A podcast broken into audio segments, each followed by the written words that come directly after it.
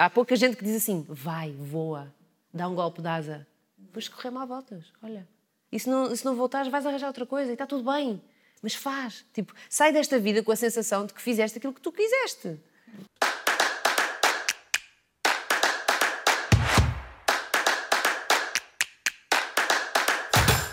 Bem-vindos aos Chapéus Há Muitos. Eu, quando decidi fazer este programa, aqui para o primeiro dia, pensei logo que uma convidada que, que ia ser muito especial é a Joana.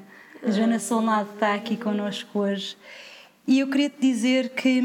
Porque é que eu senti isto? Porque a primeira vez que te vi, fui logo impactada pela tua presença. Tens uma grande energia, muito especial, que transmite imensa calma, imensa paz e não fiquei indiferente a isso. Então eu queria te agradecer por teres aceito este convite, por teres, quer dizer, ires entrar nesta viagem comigo dos chapéus da tua vida e da nossa vida, de todos nós. E gostava que esta entrevista fosse diferente, talvez, das centenas de milhares de entrevistas que tu já fizeste até hoje. E vou começar por uma pergunta muito, se calhar, desafiante que é o que é que até hoje nunca te perguntaram e que até gostarias de contar? Isso é ótima. Olha, antes de mais, obrigada. É uma honra estar aqui contigo. Esse impacto que tu tiveste, não sei se cada um sente de uma maneira, mas eu tive também quando te conheci. Foi muito especial, portanto, faz todo o sentido para mim estar aqui e eu desejo um sucesso enorme este programa Ficaste uma, uma corajosa por, por entrares por este mundo adentro e desbravares assim como, como tens feito. Olha, eu não sei te responder essa pergunta. Começamos logo bem. Começamos logo assim. Hum, que pergunta é que eu gostava que me tivessem feito, que nunca me fizeram? Normalmente eu costumo, eu costumo ter a sensação que aquilo que eu quero falar, as pessoas não querem ouvir. E aquilo que me querem perguntar, eu não quero responder. Sempre tive esta sensação. Normalmente acontecia muito, principalmente mais na época da televisão. Uh, porque eram perguntas um bocadinho mais generalistas e sensacionalistas também, temos de chamar as coisas pelos nomes. E, um, e se calhar uh, apetecia-me falar de coisas mais genuínas, mais, mais verdadeiras, mais. E não se compadecia muito com, com o trabalho que eu fazia na época. Uh, curiosamente, quanto menos entrevistas faço, as perguntas começam a ficar mais assim em contato com aquilo que eu tenho vontade e que eu quero falar sobre. E, portanto, eu, quando tu me convidaste para vir aqui, eu tinha a certeza absoluta que, que nós íamos por um caminho que para mim é muito confortável, porque conheço-te um bocadinho já. Um, e sei que à partida não me vais fazer nenhuma daquelas perguntas que tipo, sei lá, Vamos lá ver. Gostaste muito quando não sei. Enfim, não vou dizer já. Normalmente, neste dia, nestes dias que estamos a viver, há muita gente que quer fazer o caminho de, de ficar mais famoso ou se estar mais a conhecer. E na verdade, tu estás a fazer neste momento um bocadinho o caminho oposto. Estás a ir para trás das câmaras. Sim. Como Sim. é que está a ser para ti? Porquê? Olha, eu não me lembro bem porque é que eu fui para a frente das câmaras. Eu pensei nisso muitos anos depois. Sei que foi maravilhoso, que eu amei, eu adoro uh, comunicar e expressar-me, eu tenho essa necessidade. Um, e está, está na minha natureza, enfim. Mas neste momento da minha vida, já há quatro ou cinco anos, que, que deixei assim uh, esta parte da frente das câmaras, né, estar aqui deste lado, e que me interessei mais por contar histórias sabes? Por, eh, por poder tocar, uh, emocionar as pessoas de outra maneira que não com a minha voz, ou com os meus olhos, ou com, a minha, com o meu instrumento, que é o meu corpo, como atriz. Emprestar o meu corpo a personagens que contam histórias que emocionam as pessoas. Sempre senti que esse lugar fazia todo o sentido e acho que continua a fazer, mas neste momento uh, estou também a desbravar, como tu, outros terrenos um, até porque acho que não vai ser, não vou, não vou fazer isto com 70 anos, não é? Portanto, tem que, as, coisas, as, as, coisas têm que se fazer.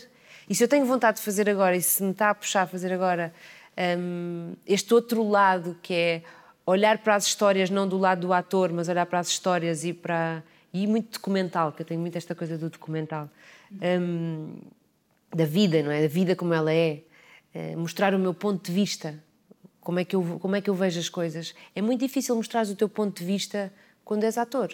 Uh, tens uma cota parte do ponto de vista total, mas não, não, não consegues abraçar aquilo como um todo. E agora estou a ter essa experiência de poder abraçar como um todo um projeto, um produto, um objeto artístico e, e, e construí-lo com a ajuda das pessoas, claro, que é sempre em equipa, mas construí-lo de um ponto de vista de quem conta a história. De outra forma. Não sei se expliquei bem, mas. Explicaste lindamente. E isso é o chapéu Dizer, temos o chapéu da atriz que agora passa para um chapéu de realizadora também. Sim. São os nomes assim um bocado são pomposos. Um bocado... são nomes um bocado pomposos. Até eu, eu, demorei muitos anos a conseguir que me chamassem atriz. Muitos anos mesmo. Como é que gostavas que te chamassem então? Artista? Sim. O chapéu da artista, não é? Sim, que é muito mais. Da, da criadora. Da... E tu é sentes que o teu lado. Eu, antes de vir às entrevistas, eu informo-me e falo com pessoas especiais. Gosto de ouvir as pessoas que são próximas a falar sobre, sobre os convidados. Uhum. E também me contaram que tens um lado super businesswoman e pragmático, ou seja, tens a parte da atriz, sim, não é? Que tens sim. aquela inspiração e aquela profundidade da atriz, sim. desculpa, não é atriz que eu queria dizer, artista. artista sim, mas aquela é profundidade, porque és muito mais do que atriz, que fazes, pelo que me contaram, Sim. És muito boa também com, com as mãos a pintar e. Hum, contaram algumas coisas. é verdade? É. Eu gostava que me falasses desses dois chapéus. Olha, são vários chapéus, não é? Estes são vários. São vários, mas hum, sim, este meu lado businesswoman, digamos assim, de ter a produtora, hum, de trabalhar. Uh, durante algum tempo dediquei-me ao marketing digital, por exemplo, porque queria um, divulgar, aprender a divulgar e no, no, momento em que nós estamos, uh, o online é onde tu chegas às pessoas.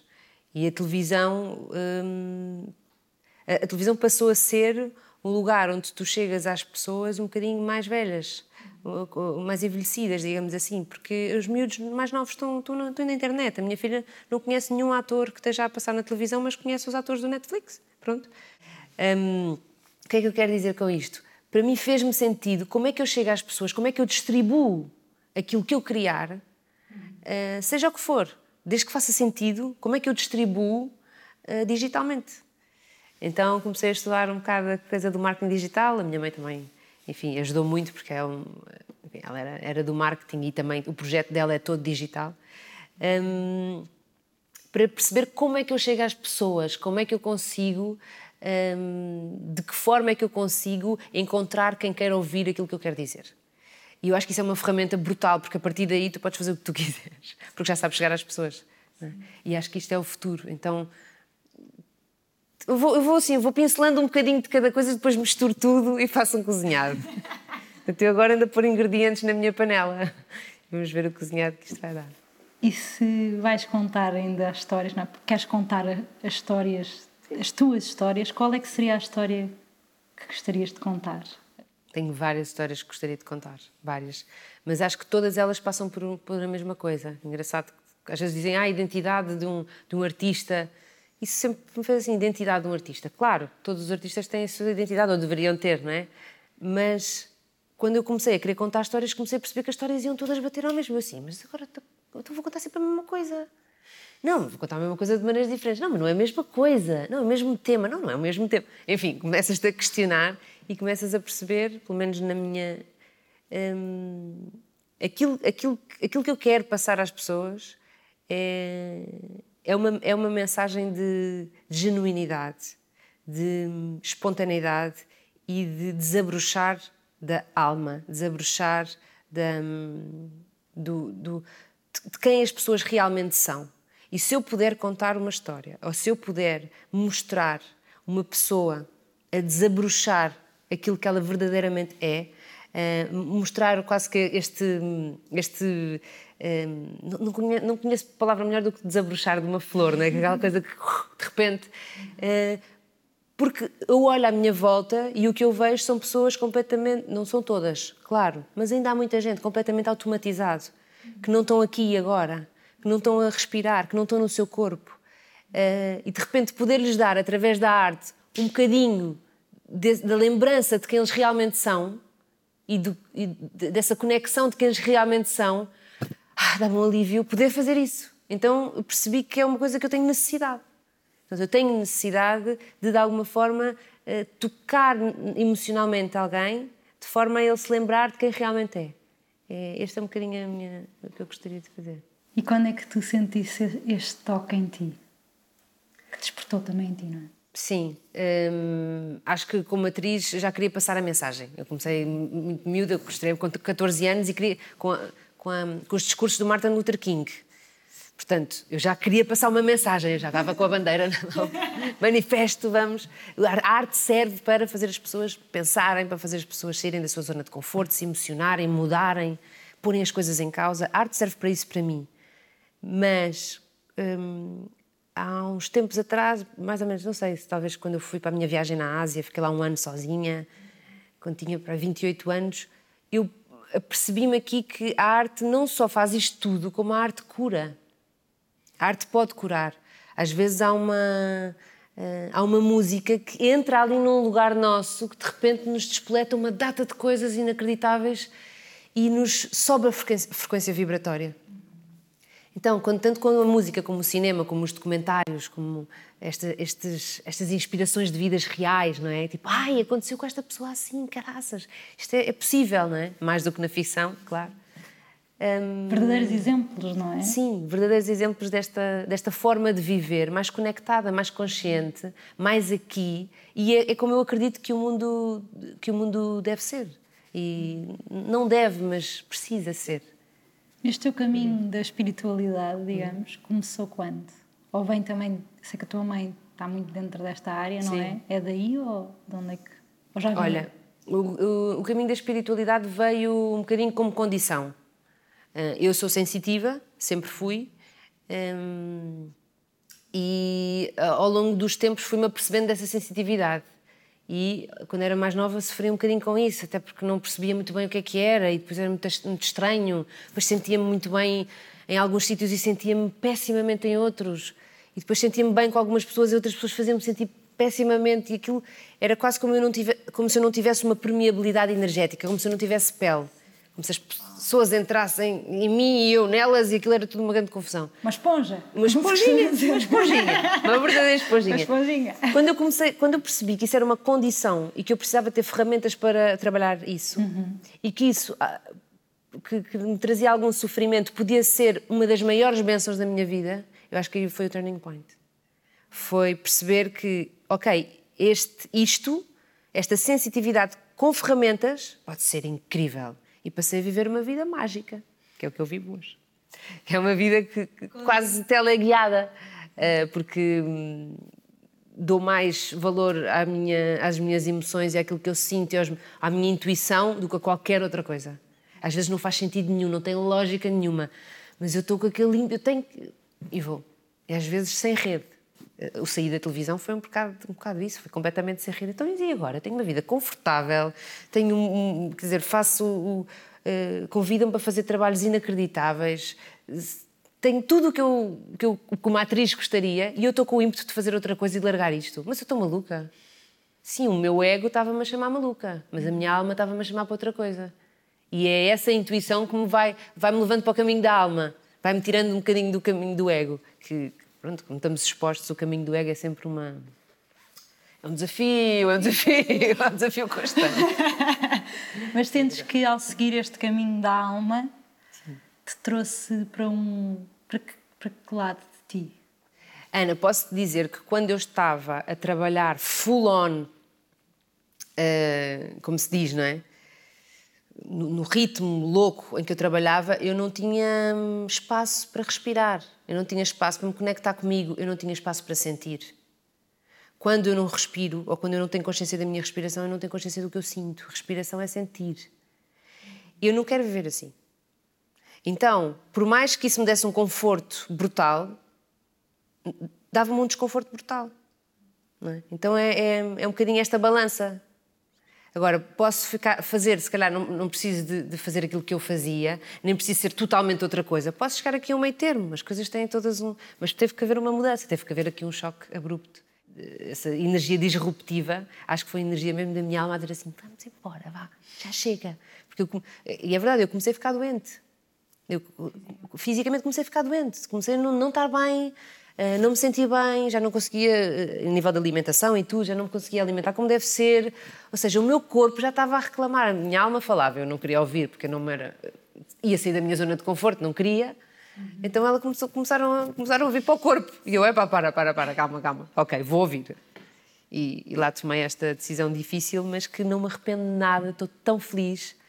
E acho que cada vez que fazemos uma coisinha destas, que às vezes não faz sentido nenhum para toda a gente, toda a gente dizemos és maluco, mas como é que não, não, como é que agora vais fazer isto? Tens uma filha, pá, aquelas coisas todas que tu já sabes, mas toda a gente te diz. São os teus medos todos que toda a gente faz questão de. de pronto. Há pouca gente que diz assim: vai, voa, dá um golpe de asa. Depois correr mal voltas, olha. E se não, se não voltares, vais arranjar outra coisa e está tudo bem. Mas faz. Tipo, sai desta vida com a sensação de que fizeste aquilo que tu quiseste. Sabes? Há pouca gente que diz isso. Exato. Pô, às vezes por amor dão-te um cuidado. É família, mas para não cuidado. Porque querem te proteger. Claro. De quê? Uhum. Exato. Daquilo que eles acham que é o. E é por amor, sem dúvida. Mas. E eu vejo muita gente a fazer mudanças de carreira brutais. E eu fico toda contente que eu dizia: olha, aquele arriscou. Pá, se correr mal? Pá, correu mal, e então? Também pode correr mal ali ao virar da esquina. Não é? E pode correr mal, então, já que tudo pode correr mal e que a vida pode todo correr mal, então bora fazer o que a gente quiser. E tu achas que, eh, enquanto criança, não é? Porque estava a dizer, eu nem sei bem como é que eu virei artista, não é? Sentes que estar numa família de artistas foi uma consequência depois? Sim, eu acho que estar numa família de artistas fez com que eu não conhecesse outra coisa. O meu pai é pianista, minha mãe era cantora na época. Um, meu avô era ator, a minha avó era atriz, o meu tio era ator, o meu outro tio era uh, músico, era e é, o meu irmão é músico. Um, quer dizer, qualquer lugar onde eu me virasse havia música, teatro. Como é que era uma noite em vossa casa com os a amigos loucura. artistas? A loucura, Conta. a loucura. Tertúlia, tertúlia. Eu dormia no puff. havia um puff gigante na sala. Lembro-me de dormir no puff noites e noites porque um, um, um, recitava poesia, o outro não sei o quê, depois eram imensos amigos, sempre artistas, depois cantavam, depois jam sessions, depois, enfim, até às alta madrugada. Eu tinha que dormir no dia a seguir, mas não queria perder. Dormia no puff, ficava no puff. Mínima, isto com que idade? Desde, desde sempre. A minha casa sempre foi um lugar. Hum, foi a melhor faculdade que eu podia ter tido. Porque tive, tive referências incríveis. Tive referências incríveis desde sempre. Não estou a dizer que isto era todos os dias, mas sim, era, era animal. Tenho que dizer que era animal. Tanto da parte do meu pai como do chapéu da criança. Sim, sim, tenho imensas. Por acaso tenho imensas. E havia uma pessoa muito especial. Várias. Que tratava por a minha Joanica. Sim. Oh, sim, uma vozinha. Queres contar? Era a única pessoa. Uh, depois a seguir houve mais uma pessoa que me chamava com a minha Joanica. Eu ouvi, tinham dito que era o teu avô. Para quem não sabe, o avô da Joana é o Raul Solnado. Dizem que é o rei do humor português. Mas eu gostava que tu contasses como é que tu o vês, na verdade, enquanto neta. Olha, eu vejo como avô. Essa história do Raul Solnado, para mim. Claro, mas como avô, como não. é que era a relação? Tá... Essa história do Raul Solnado diz porquê? Porque eu não estava cá.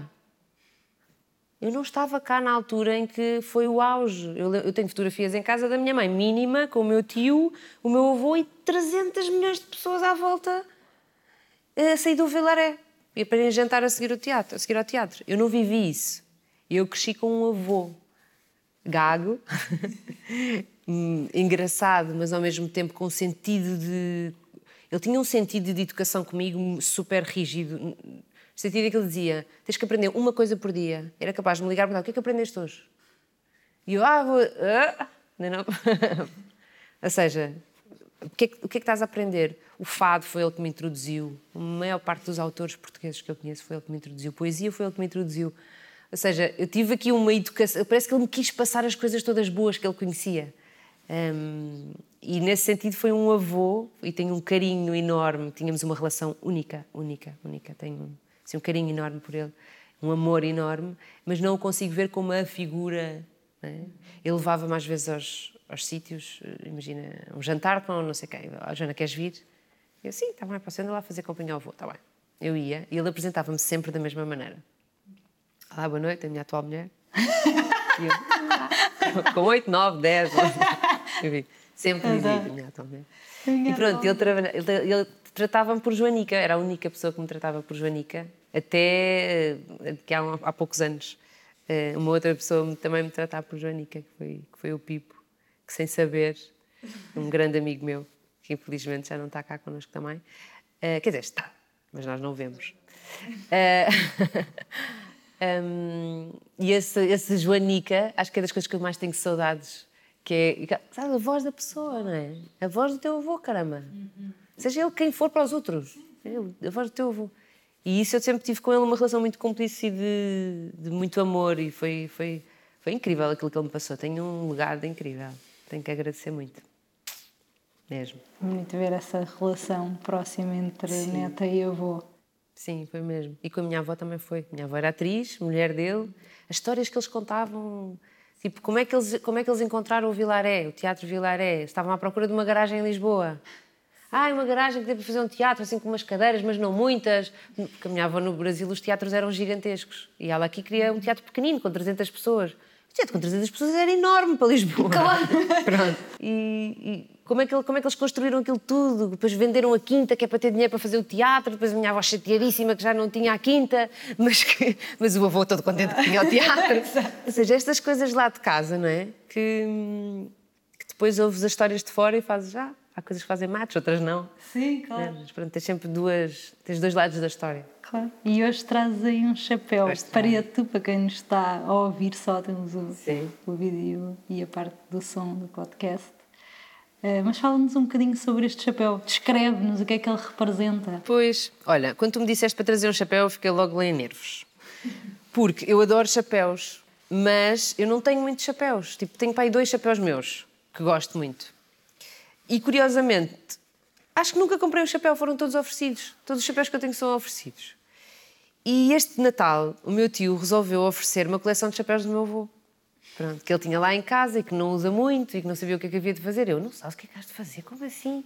E ele deu-me Natal. E eu fiquei toda contente. E este é dos que eu mais gosto porque eu lembro-me dele com ele.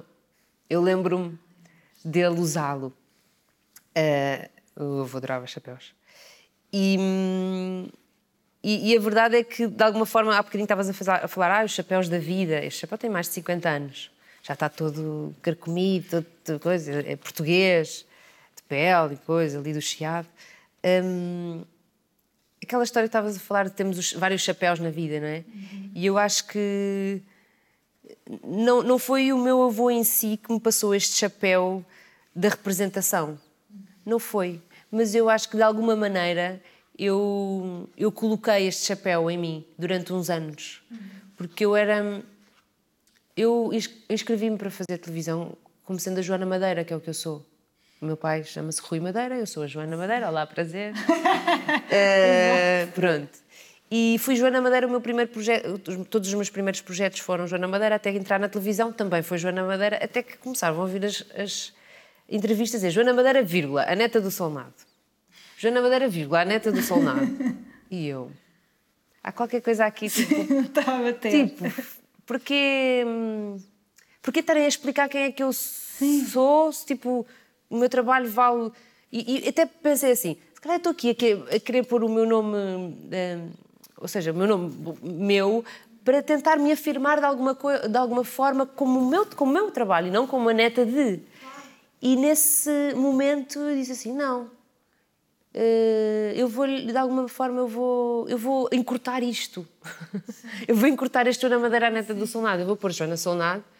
Eh, toda a gente já, já sabia que era porque ehm, ele ficou com uma ele ficou com uma felicidade de um orgulho de uma coisa. Ele ficava assim tipo tão feliz. Eu perguntei ao meu pai se ele não te importava. Ele dizia achas? Para fazer o teu avô feliz deixa-o ficar feliz. Ehm, e a verdade é que, de alguma forma, eu aceitei o orgulho que este sobrenome me trazia, mesmo, hum, mesmo que ele me pudesse, no início, causar algum, alguma insegurança, Claro. porque achava que as pessoas viam como. ah, ah, ela faz isto então porque é, não sei o quê. Mas rapidamente a minha carreira também eh, alavancou de tal forma que isso Desvaneceu. desvaneceu. Então foi muito bonito eu ter aceito um dos meus maiores medos. Não é? Então, na verdade, eu isto depois para dizer em relação ao chapéu, eu, na verdade, eu pus um bocadinho o chapéu dele hum, com o maior medo que me confundissem com ele. Na verdade, não confundir, é- ele é inconfundível, jamais algum dia chegarei aos calcanhares do artista que ele foi. Quase como tu pôres os- também o chapéu dos teus medos, assumi-los e de repente eles viram uma, coisa, uma outra coisa, transmutam-se, não é? E este foi um bocadinho o significado de, de aceitar o sobrenome com orgulho em vez de aceitar o sobrenome com medo. E ele ficou, ele ficou, ele ficou com, com o orgulho assim, todo bem brilhante. O medo já, já foi há muito tempo atrás. E abriu com Isso- certeza portas em ti lindas, não? Nesta Sim, época isso sim, sim, une- sim, sim, sim. Nós gostamos muito do tema da espiritualidade, isso é uma grande, um grande passo, não é? Claro que sim. E, e, e tu enfrentares as tuas questões, não é? Não andas a fugir delas E o depois tempo é todo. aquilo que é tipo, nós fazemos uma tempestade gigante, ai meu Deus, e as pessoas vão achar eh, que se calhar é só E, na para depois de repente é assim, ah, se calhar é, vamos lá mesmo ver como é que isto é, e depois é E lindo. na verdade as pessoas o O quê? que é que interessa? O que é que interessa às pessoas? Eu interesso muito pelas pessoas, mas sinceramente eu não posso viver a vida Claro. hum, a tentar agradar a toda a gente e não me agradar a mim. Socorro. Prisão. Não. Então acho que isso é um dos grandes ensinamentos da vida. É tão difícil fazer isso, não é? Estamos Mesmo. ainda- Qualquer pessoa, não Qualquer é só pessoa. pessoas Qualquer pessoa. mais conhecidas, é qualquer pessoa. Às vezes é o que nos- os nossos pais queriam que nós fôssemos, os nossos amigos queriam que nós fôssemos, não é? E esta história de encontrar quem é que nós realmente somos, verdadeiramente somos, é um caminho lindo, duro para cacete. É, pois é. É duro, é uma trabalheira. É uma trabalheira. Eu às vezes toda ali a trabalhar, achavas que vinhas de férias? É, não é? Uma trabalheira. Mas eu às vezes vejo aquelas pessoas um bocadinho mais desconectadas e que estão ótimas. Elas estão ótimas. O que Há esta coisa de se trabalharem muito e estão sempre em processos e não sei o quê. E eu olho para elas e digo assim: "Hum, eu quero estar aqui onde eu estou. Eu quero mesmo estar aqui onde eu estou. Porque quando nos passa por cima hum, as- os medos e as coisas más da vida, não são más, mas as coisas difíceis da vida, quando nos passam por cima, também nos passam por cima as coisas. eh, por cima não, ao lado. Quando nos passam ao lado as coisas desafiantes, também nos passam ao lado as coisas maravilhosas. É uma, é uma proposta de passar tudo ao lado. E eu quero essa Não, não. proposta. Não quero essa receita. Quero, cá, todas as quero tudo aqui. Estamos aqui nesta Aqui. vida para aproveitar. Exatamente. E olha, estavas aqui a falar, falaste do teu pai. Normalmente as pessoas conhecem mais o lado maternal da tua família. Sim, sim. E no lado paternal, quem é assim a estrutura? O que é que é, quem é que é assim a pessoa que tem uma história que te impactou na tua vida ou que te inspira de alguma maneira? Olha, eu tenho uma ligação com o meu pai fortíssima, sempre tive. Aliás, eu tenho uma sorte imensa porque a minha relação com os meus pais, com a minha mãe e com o meu pai é incrível. E sempre foi. Assim, de um companheirismo, de, uma, de um dar o braço para a vida. E tenho imensa sorte, tenho mesmo imensa sorte com eles. Ahm, mas quando estavas a falar, a primeira coisa que me veio, e é essa que eu quero partilhar, eh, foi a mãe do meu pai, a minha avó, Dorinhas, que era como lhe chamavam, vó Dorinhas, foi a primeira pessoa que eu me lembro de, hum, de ter um, um amor e um cuidado comigo. Eu ainda me lembro às vezes dela me fazer penteados no cabelo para ir à missa. Eu tinha 4 anos, 5 anos. Uma, uma sensação de cuidado, uma sensação assim de que de, de me pôr toda bonita para ir à missa, para, dar, para dizer olá às amigas dela, para, enfim. E era uma avó que eu tinha um carinho, um amor. E, e até hoje, quando eu me lembro assim de uma. De, de- daquele amor incondicional, daquela, daquela pessoa que cuida, que, que faz ah, os miminhos todos e a papinha como tu gostas e eu não sei o quê. Aquilo, aquilo que tu queres tudo, queres aquilo tudo quando és, quando és mais velha, não é? Na, na altura.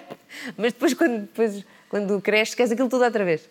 Eh, é, é- é a mãe do meu pai, é a minha avó Dorinhas, que, que foi quem me ensinou realmente esta, esta troca do amor, como ela, é- como ela é saborosa, como ela é deliciosa, como ela é esta cumplicidade. Foi, acho que foi com ela que eu aprendi isso e, e trago para a vida.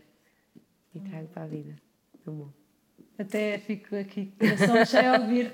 Dá-me saudades da minha avó também. É, os avós têm esta coisa de mel, não é? É, De- completamente. Não estou a dizer que os pais não têm, mas têm uma responsabilidade diferente. Claro. E achas que, na verdade, tu adoras a natureza? Eu sei. Sim. Mesmo. Minha filha chama-se Flor. E era exatamente o que te ia perguntar. E tens a flor na tua vida. Um, falar sobre falar natureza e falar sobre a flor está tudo muito ligado, não é? Porque não há nada que nos faça mais animais e mais bichos do que sermos mães. um, e é engraçado que nós temos uma. Eu e ela temos uma conexão muito parecida com a natureza. Uh, esta história de todos os dias conectar com a gratidão que é termos este, este paraíso onde nós vivemos, termos este ar que nós respiramos, que nos faz estar vivos, porque senão não estaríamos. E damos isto como adquirido. Temos a comida que todos os dias sai da terra uh, para nos alimentar, para nós podermos ter energia para fazer as nossas coisas. Isto é tão, parece tão simples e tão básico. Isto é o que nos faz estar vivos, que é para depois podermos fazer o resto todo, que nós damos mais valor do que isto. Então, esta, tento-lhe passar até esta minha esta minha obsessão pela simplicidade, sabes? Pela, pelos elementos, pelo ar, pela água, pela terra, pelo fogo, que são eles, juntamente com este, com este lugar incrível onde nós vivemos, que, que, nos dão o acesso à vida, a viver estas experiências todas que nós vivemos, que nos fazem esquecer. Na verdade, do que é que nós, quem é que nós somos e o que é que nós estamos aqui a fazer. Estas ligações. Uh, e acho que esta, esta esta ligação com a natureza, ela traz-me uma, uma ligação comigo própria muito grande. Tanto que eu, quando estou um bocadinho mais coisa, tenho que ir para o pé da natureza, tenho que ir para o pé do. Sei lá, vou. montanha, praia, vou. qualquer lugar que não tenha betão armado, sabes? Esta selva de betão, como chama a Capicua também. Um, porque o, o betão não tem energia. Ou tem uma energia que não é. Enfim. Não sei, físicos expliquem qual é a energia do botão, porque eu, eu não sei explicar isso. Um, e, e, e eu, eu, e a Flor conectamos muito nesse lugar e acho que o nascimento dela trouxe muito também essa coisa do animal, do animalesco, do, do instintivo que nós somos. De repente temos ali uma criança para amamentar e depende de nós. É uma coisa. Eu adoro ser mãe. Adoro, adoro, adoro, adoro, adoro. Assim, das coisas que que eu mais, eh, das funções que eu mais gosto da minha vida é realmente ser mãe e mesmo a responsabilidade de a educar, de a orientar, do que é que eu acho que é importante para ela ver, como, como é que ela vê o mundo, como é que ela se sente, vê-la e fazê-la ver as outras pessoas também, criar um ser empático. Uhum. Tu tens esse método especial de educar, há um método específico ou não? Eu acho que é muito intuitivo, sabes? Realmente. Eh, quanto mais racional for, eu li imenso quando ela estava grávida, imenso. Agora, dos zero aos três meses, não sei o quê, dos três meses aos não sei quantos. Até que houve uma altura que eu disse: calma, deixa lá ver o que é que está aqui. E realmente, quando, quando, tu, quando tu estás mais atento a isto que está aqui, vêm os teus medos também. Tipo, fogo, agora, olha a responsabilidade. Tenho uma responsabilidade de lhe mostrar o mundo como eu acho que o mundo é. Então eu tenho que ter um ponto de vista sobre o mundo. Senão eu não lhe posso mostrar nada. E mais, como é que eu vou convencê-la de que a vida é espetacular se eu não for feliz? Eu tenho que ser feliz, nem que seja para ela perceber que é possível ser feliz, ter-me como referência. Então tudo isto mexeu imenso comigo e, e eu acho que a nossa relação é, é, mesmo, é mesmo muito, muito, muito, muito especial porque ela, ela, ela tem uma conexão comigo muito forte, eu com ela, e nós partilhamos várias coisas uh, da vida que gostamos. Seja, temos pontos de contato muito fortes. Este da natureza, ela adora andar de caravana, eu amo andar de caravana por todo lado. Ela mete-se na caravana comigo e diz: Mas para onde é que nós vamos? Eu não sei. E ela: Yeah, o melhor destino é não sei. Já estou a criar uma, uma aventureira. um, que bom. Então é um, é, este partilhar isto com ela é mesmo tipo é uma companheirona. É, é mesmo fixe, é mesmo bom. Ai, que, olha. Estou contente por ter a Flor na minha vida e por ela me ter escolhido acredito que ela me escolheu. Ela diz: Mas escolhi-te tão bem. Eu, ah! ela está mesmo no caminho certo. Ela está super connected. E, e é engraçado que esta parte da espiritualidade, ela às vezes pede várias vezes fazemos meditações juntas, e pede-me: Podes-me fazer uma meditação para eu me acalmar um bocadinho, para ver se eu consigo dormir melhor. Eu, claro, e faço, faço é um bocadinho minha cobaia a fazer ali umas coisas. Um, e ela adora e, e, e, agradece muito também, faz, faz assim os seus não gosto de chamar oração, mas é um bocadinho de, de agradecer ao planeta e de, de, agradecer à vida e agradecer esta oportunidade, não é? E, e eu sinto-me super orgulhosa por ouvi-la já dizer essas coisas. Uau, que idade é que ela tem agora? Oito. Ai, oito. E já Sim. assim, uau. Sim. E eu sei que agora parte. Pode ser que se estrague toda, mas eu estou a fazer a minha parte. Para agora, exato. Para agora Tenho que fazer a minha parte. está no bom caminho. Quer no caminho que tem que ser, na verdade, não é? Mas para nós é. Exato. Temos que é o melhor. E isto, isto também está ligado um bocadinho com aquilo que tu vês, com outras coisas que queres fazer no futuro, não é? Tá, Queres tá. contar um bocadinho só do Tá, que é que tá. vem aí? Está ligado. Eu sou muito apaixonada pela relação dos pais com os filhos, porque acho que é uma liga- ligação sagrada e nesse espaço pode-se construir muita coisa.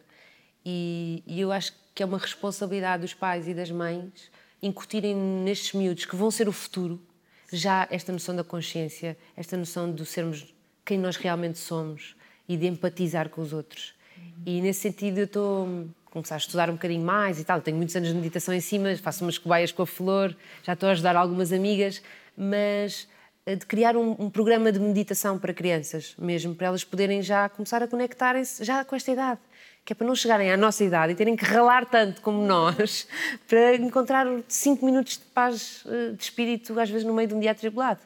Terem mais este, esta noção do momento presente e poderem ser menos reativas ao mundo e mais hum, ativas, mais proativas, mais serem mais elas.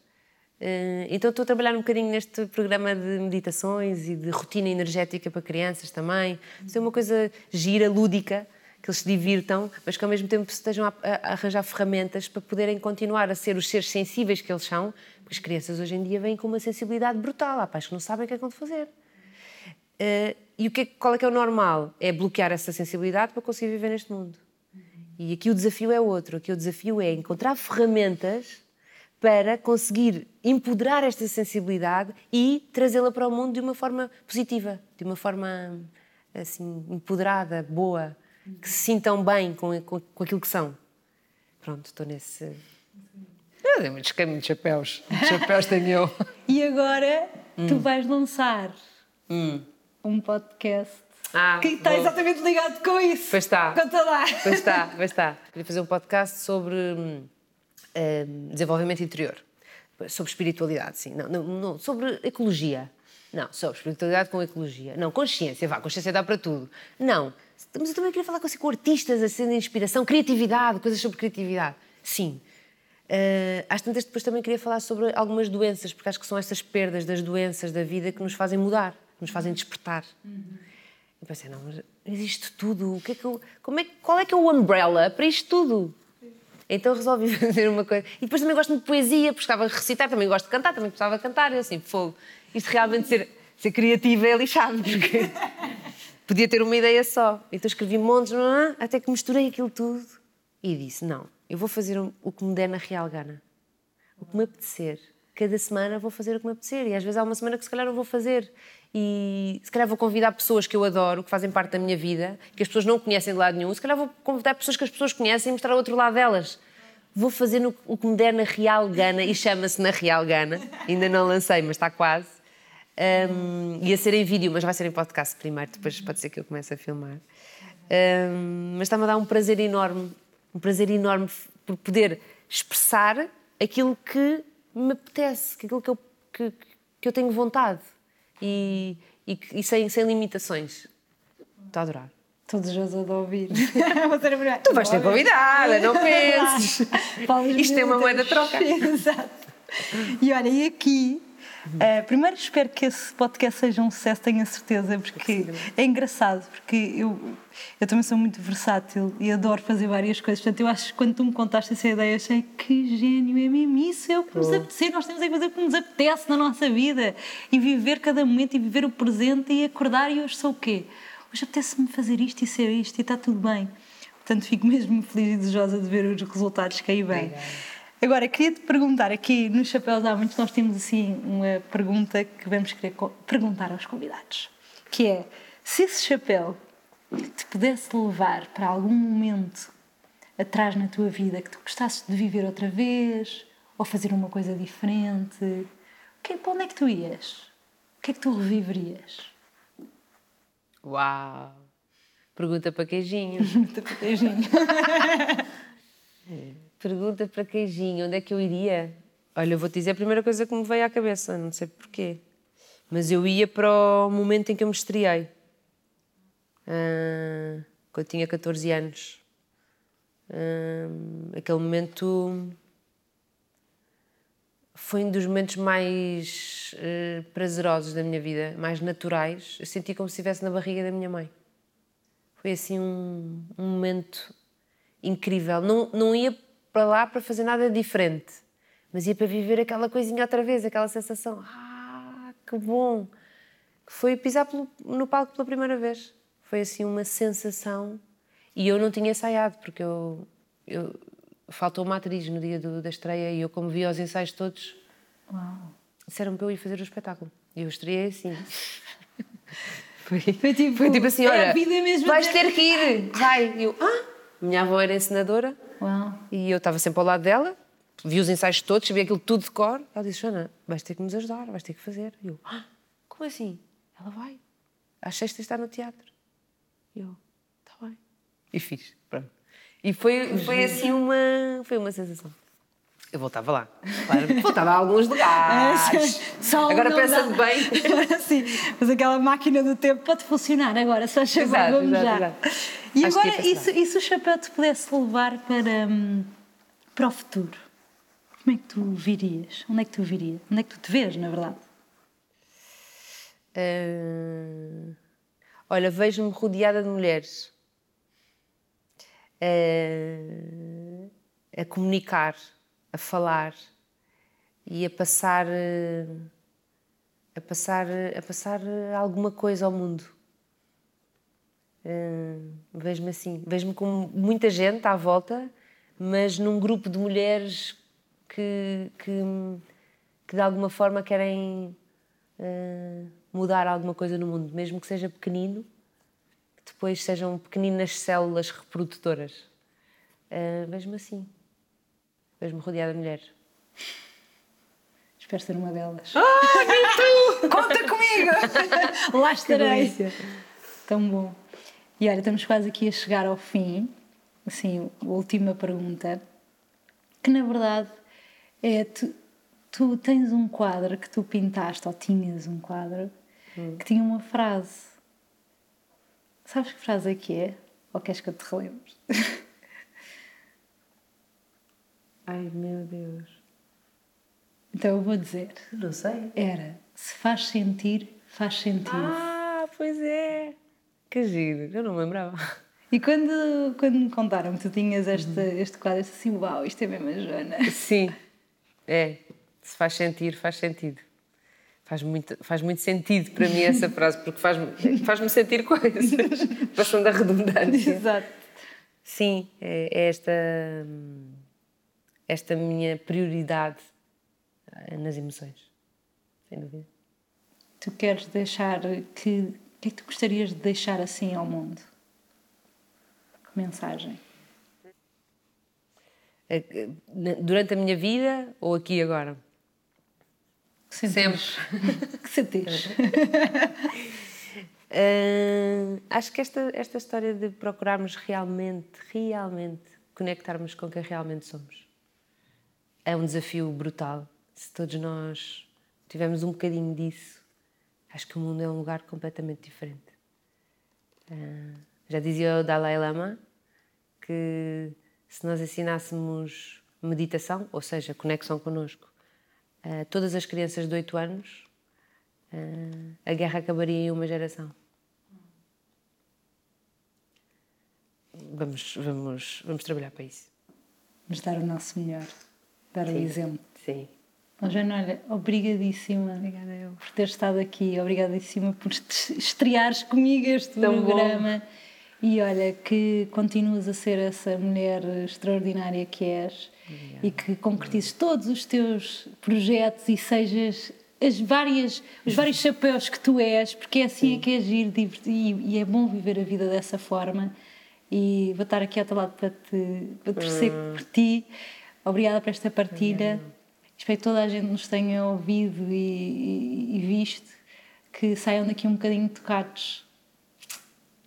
Obrigada. Obrigada. Mesmo. Obrigada.